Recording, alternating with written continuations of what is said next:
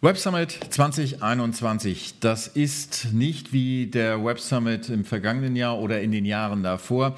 Wir treffen uns nicht in Lissabon, wir treffen uns äh, alle online, alle im Internet, weil eben, wir wissen es, äh, Covid-19 macht äh, direkte Treffen nicht möglich, erst recht nicht so große wie den Web Summit, die größte Technologiekonferenz der Welt. Über 100.000 Leute haben sich angemeldet, um am Web Summit teilzunehmen aus allen Teilen dieser Welt. Es wird diskutiert über Innovationen, es wird äh, darüber diskutiert, wie man sie finanzieren kann, wie man daraus richtige Geschäftsmodelle macht, wie alle Jahre auch davor, aber eben virtuell. Und das wirft auch äh, den Fokus auf virtuelle Themen, auf digitale Themen, allen voran natürlich einmal mehr das Thema äh, Krypto und das Thema Blockchain. Der Höhenflug des Bitcoin in den letzten Tagen und Wochen hat natürlich auch dazu beigetragen, dass hier eine erhöhte Aufmerksamkeit auch beim Web Summit diesem Thema gilt. Wobei äh, wir auch hier die Experten hören. Einer der Experten in Sachen Blockchain ist Brian Behlendorf von Hyperledger. Er gilt vielen Experten in der Szene als man könnte fast sagen, eine Art Guru, denn alles, was er sagt, wie diese Szene sich entwickelt, wie diese Technologie sich entwickelt, wird aufgesogen von vielen wie ein Schwamm.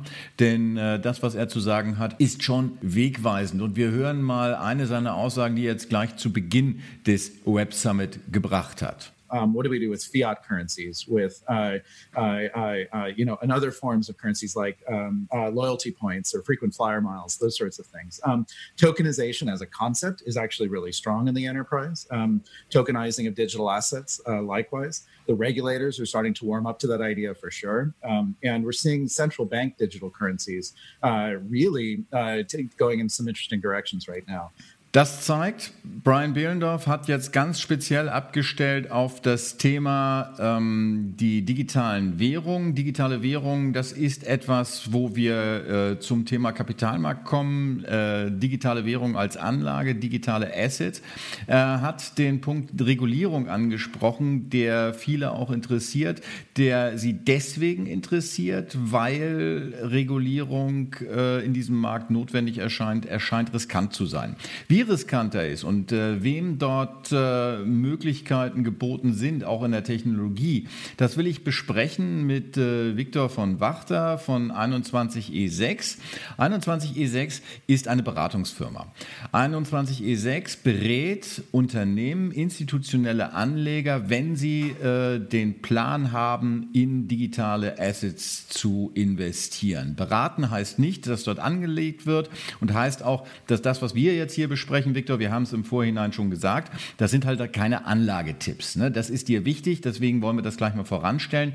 Aber die Frage an dich, äh, für wen ist denn nun tatsächlich so Bitcoin, Ethereum, Ripple, sind diese ganzen digitalen Assets, für wen sind das äh, eigentlich richtige Anlagen? Wer passt dazu? Genau, vielen Dank für die äh, Einleitung und auch für das spannende Zitat äh, von Live vom Web Summit quasi. Um äh, gleich direkt auf deine Frage zu gehen, diese Geschichten interessant sein können, würde ich zuallererst nochmal verschiedene Anlageinstrumente ähm, oder Anlageklassen und auch die unterscheiden sich schon in, sage ich mal, der Attraktivität für jetzt entweder einen Privatmenschen oder äh, der Attraktivität gegenüber institutionellen Anlegern. Ähm, ohne das jetzt allzu komplex zu machen, würde ich mal sofort die zwei grundlegenden Sachen unterscheiden. Das sind zum einen Kryptowährungen wie Bitcoin, wie Ethereum. Das sind auch die, die die meiste Präsenz definitiv zurzeit in, in den Medien bekommen. Aber auch auf dieser Technologie aufbauende ähm, Finanz, komplizierte Finanzinstrumente. Tokenisierung wurde auch vorhin angesprochen, CBDCs, also ähm, staatliches Kryptogeld, aber auch ähm, andere Decentralized Finance Token, wenn das schon jemand gehört hat, das fällt alles unter die Kategorie komplexer. Und gerade jetzt, wenn wir uns im Spannungsfeld zwischen privat und institutionell äh, befinden, würde ich, sind natürlich für institutionelle, äh, die, die, diese Kundengruppe, die ist so vielfältig, dass dort auch sehr, sehr vielfältige äh, Kryptoprodukte interessant sind. Also da sehen wir, dass Kryptowährungen interessant sind. Da sehen wir, dass tokenisierte Assets, also tokenisierte Immobilien interessant sind. Da sehen wir, dass diese DeFi-Werte, also auch die komplexeren Produkte interessant sind. Für den Privatverbraucher ist das schon auch eine gewisse Einstiegshürde, sei es jetzt technischer oder regulatorischer ähm, Art, sodass ich zuallererst mich immer persönlich einlesen würde in die Kryptowährungen, also in diesen Ursprung Bitcoin, Ethereum, wo diese ganze Bewegung herkommt. Und selbst dann, wenn man sich, sage ich mal, in die fundamental ähm, Geschichten von Bitcoin und Ethereum eingelesen hat, selbst dann würde ich es immer noch in, einem, in ein alternatives Asset einordnen. Das heißt, wenn man eine Parallele zu etablierten Finanzprodukten oder etablierten Finanzmärkten ziehen möchte, ist es am ehesten bei alternativen Investments zu verankern, was in der traditionellen Welt eben Private Equity war, was in der traditionellen Welt Rohstoffe waren. Also es ist kein einfacher Aktienkauf.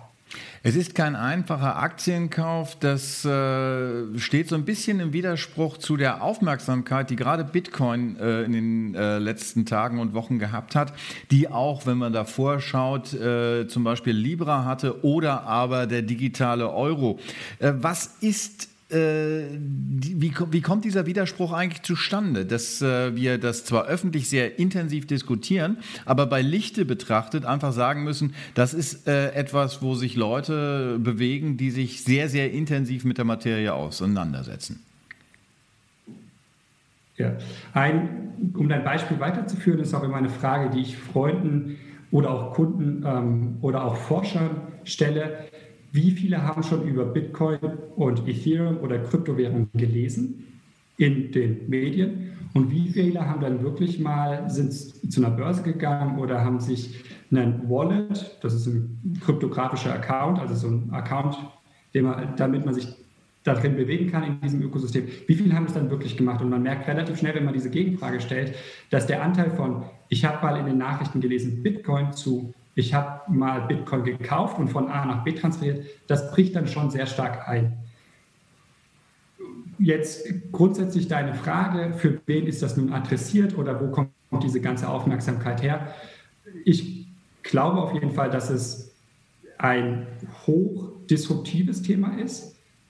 Kryptowährungen und auch kompliziertere Finanzinstrumente, wie ich schon genannt hatte. Äh, und es kommt dazu, dass es diesen Zeitgeist trifft mit, es ist auch ein sehr technologisches Thema. Das heißt, 20, 2009 kam Satoshi Nakamoto, der anonyme Gründer von Bitcoin, und hat verschiedene IT-Systeme, Kryptographie, Proof of Work, hat der zusammengeschmolzen in ein, eine Blockchain, das ist die Technologie, und dann quasi Bitcoin als Währung äh, aufbauend. Das ist hochtechnisch und spielt einfach so in diesen Zeitgeist der Digitalisierung. Darunter würde ich es auch verstehen, wenn man jetzt mal wirklich diese Metatrends aufmacht. Digitalisierung, das findet nicht nur bei Daten statt, das findet nicht nur bei künstlicher Intelligenz statt, sondern jetzt ist die Blockchain da ein Netzwerk für das Verschieben von Werten von A nach B. Das heißt, ich kann dir jetzt, Markus, 5 Euro überweisen in 12 Sekunden, 15 Sekunden, kommt drauf an, welche Technologie. Aber wir haben jetzt hier eine Technologie, die verschiebt Werte von A nach B und geht in dieses Macht durch die Digitalisierung Sachen effizienter. Und das trifft den Zeitgeist. Das ist so, hat auch eine verruchte äh, Geschichte, der Ursprung von Bitcoin. Und ich glaube, diese ganze Mischung kommt gut an. Und wenn man aber auf diesen, äh, sage ich mal, sehr großen Medienhype, auch jetzt mit All-Time-High, also der Höchstwert vor zwei Tagen, drei Tagen, ähm, mal rauszoomt, dann glaube ich, ist das nicht nur sehr interessant für große Medien, sondern wenn man sich persönlich auch damit beschäftigt, kann man auch eine Begeisterung auch verstehen, die dahinter steckt. Dass du begeistert bist, das verstehe ich zum, zumindest. Ähm, bringt jetzt mich aber auf die äh, Frage, wenn du hast jetzt mehrfach den Begriff Zeitgeist verwendet. Ähm, Zeitgeist ist äh, etwas, was so landläufig verstanden wird. Ja, okay, das ist etwas, das ist da, das äh, wird uns eine ne Weile begleiten, aber äh, es geht auch wieder vorbei. Ähm, wenn du jetzt sagst, ähm, das ist was, was äh, bleiben wird, wie geht das dann zusammen mit dem Zeitgeistgedanken? Das ist äh, sehr, sehr gute Frage. In der Tat würde ich Zeitgeist hier mehr Digitalisierung, wenn wir über Bitcoin reden, wenn wir über CBDCs reden, ähm, staatlich ausgegebenes Kryptogeld, dann ist das in allererster Linie ein Infrastrukturverbesserung. Eine technologische Infrastrukturverbesserung, wie wir sie schon oft gesehen haben. Wir sprechen gerade über, über Zoom. Das ist eine technologische Infrastrukturverbesserung zum Telefon und davor zum äh, Telegrafen. Und äh, nichts anderes würde ich Kryptowährungen und Blockchain einordnen. Aber dieser, dieser Zeitgeist, dieser Megatrend Digitalisierung, der geht schon über 40, 50 oder hunderte Jahren. Also der hat ja eingesetzt mit dem Internet 95 und genau in, dieses, in, diese, in diesem Movement, in diese Entwicklung würde ich das einordnen und dass wir jetzt halt zum einen eine finanzielle Komponente dazu haben und sobald es finanziell wird, wird es natürlich auch interessant immer oder sehr häufig sehr interessant und sehr relevant. Bitcoin Assets äh, als Anlageklasse ähm, bei 21 E6, da äh, vertretet ihr die Meinung, das ist vor allen Dingen etwas für die professionellen Anleger. Professionell meint in diesem Fall Leute, die äh, von Pensionsfonds kommen, das sind äh, Family Offices, das sind aber auch größere Unternehmen. Warum gerade diese Anleger? Warum ist das für die interessant? Genau, auch hier nochmal der Vergleich mit der traditionellen Finanzwelt, dass Assets eher in Richtung alternative Anlageprodukte äh, sehen, einordnen. Und äh, dann kann man auch schnell den Vergleich ziehen, wer in der Vergangenheit der sehr interessiert war an alternative Anlageprodukte wie Private Equity und ähm, Commodities oder Rohstoffe. Warum ist das so? Die, die Geschichte von Bitcoin oder Kryptoassets ist noch nicht sehr lange. Vor zehn Jahren gegründet, gibt es einfach für Kryptowährungen noch keine stabilen oder Erfahrungswerte von, von der Finanzwelt, auch von den Privatanlegern nicht und auch noch nicht von den institutionellen. Das ist alles ein neues Phänomen, was man nicht, wie ich habe es vorhin schon gesagt, das ist kein einfacher Aktienkauf, wir haben keine Bewertungsmodelle akademischer oder praktischer Art, wie jetzt zum Beispiel ein Bitcoin bewertet wird. Das erklärt auch die hohen Preisschwünge und die hohe Volatilität in dem Markt. Wenn man sich jetzt die institutionellen Kunden anguckt, die wir vor allem ansprechen mit unserem äh, Service, dann ist das auch keine gesamte Masse. Wir sehen innerhalb von den institutionellen äh, Investoren, dass manche mehr und manche weniger Appetit auf, aber auch auf potenziellen Mehrertrag. Und ähm, auch wieder relativ gesehen, die typische institutionelle Anleger, die da schneller sind oder schon Interesse signalisieren, sind zum Beispiel technikaffine Unternehmer, die verstanden haben, dass dieser Megatrend Digitalisierung nicht aufhören wird und dass Kryptowährungen unter diesem Megatrend Digitalisierung einzuordnen ist. Family Offices, also Familienverwaltungen von, von Vermögen, sind auch offen aufgeschlossen gegenüber dem Thema. Die sind einfach klein und dynamisch und ähm, haben die Möglichkeiten, so etwas mal auszuprobieren. Und genau da kommen wir dann eben ähm, dazu als 21E6. Wenn institutionelle Anleger ein erstes Mal, ein zweites Mal Kryptoassets kaufen wollen, helfen wir ihm die richtige Entscheidung auf vielfältige Art und Weise. Also da hat es auch viel mit ähm, zuallererst mal Wissen aufbauen, damit man eine Entscheidung treffen kann, zu tun. Wissen aufbauen ist, äh, ich hatte es eingangs gesagt, natürlich eine Grundvoraussetzung. Und weil das nicht jeder macht, ist der Ruf nach Regulierung immer sehr groß. Wie groß siehst du den Bedarf an Regulierung in diesem Markt?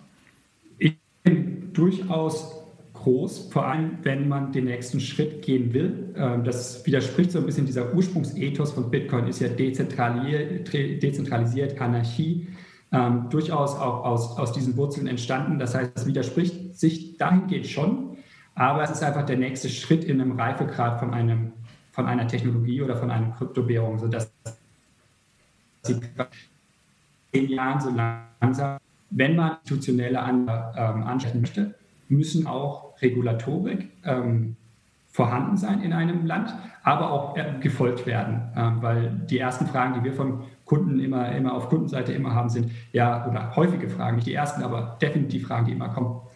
Wie versteuern wir das? Wie buchen wir das System ab? Ähm, was für eine Assetklasse ist das jetzt? Wie haben wir das unseren, unseren ähm, Aktionären bzw. unseren Anteilseignern?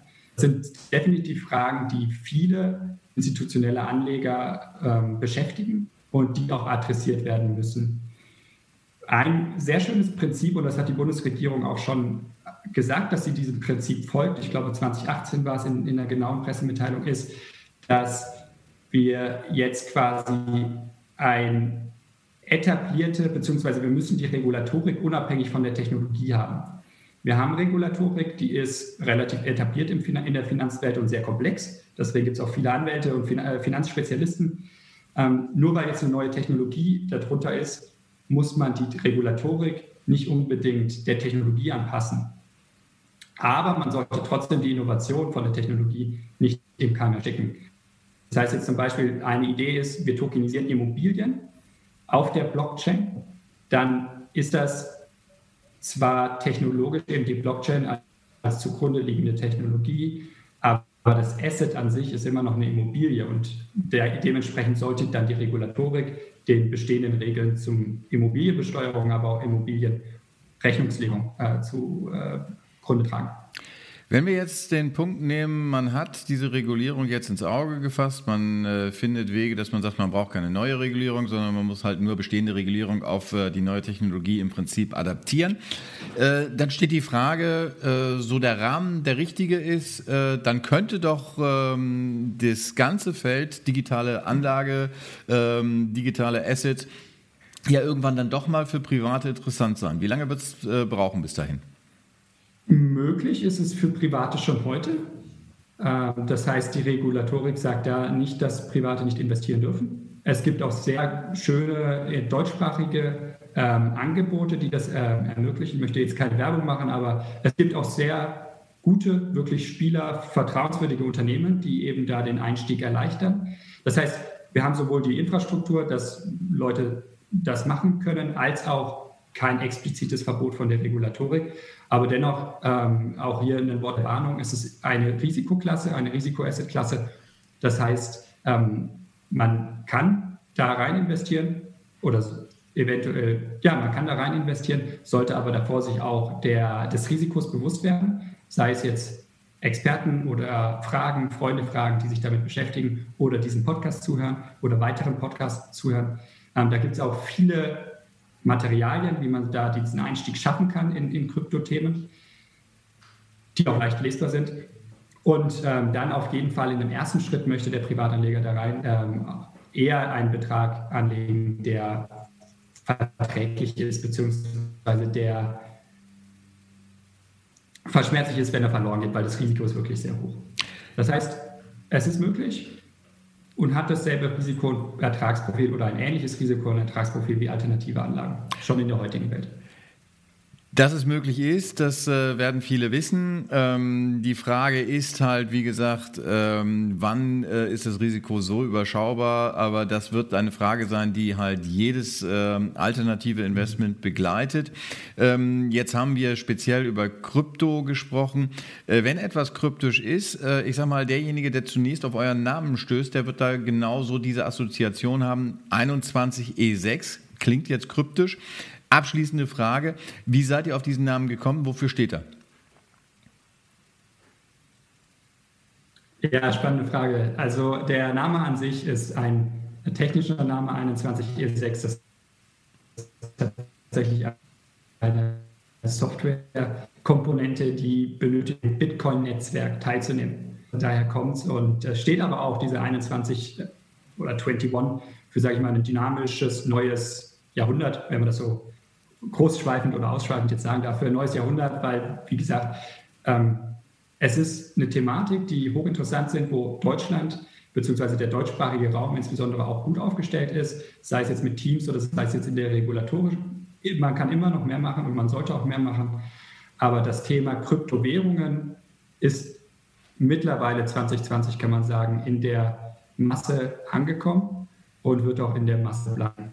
Und äh, dementsprechend auch wird sich über die Jahre, und da sage ich jetzt nicht 2025, sondern schon bewusst 2021, 2022, 2022, werden sich entweder, ähm, ja, wird der Zugang zu Krypto auch für den Privatanleger leichter und hoffentlich auch die gedanklichen Modelle von Akademikern oder von, von Leuten in der Praxis oder von Privatmenschen, die gedanklichen Modelle ähm, verständlicher oder die Erfahrungen größer, sodass man am Ende vielleicht 2025 sagen kann, dass eine Investition in Bitcoin ähm, ähnlich einfach ist oder ähnlich gut verstanden wird wie eine Investition in eine SAP-Aktie. Das wäre natürlich ein Ziel, worauf es sich lohnt, hinzuarbeiten.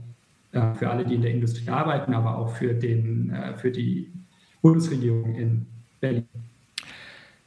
Das waren Einblicke von Viktor von Wachter. Herzlichen Dank, Viktor. Wir bleiben im Gespräch. Vielen Dank für das Gespräch. Dankeschön, Markus. War eine Freude.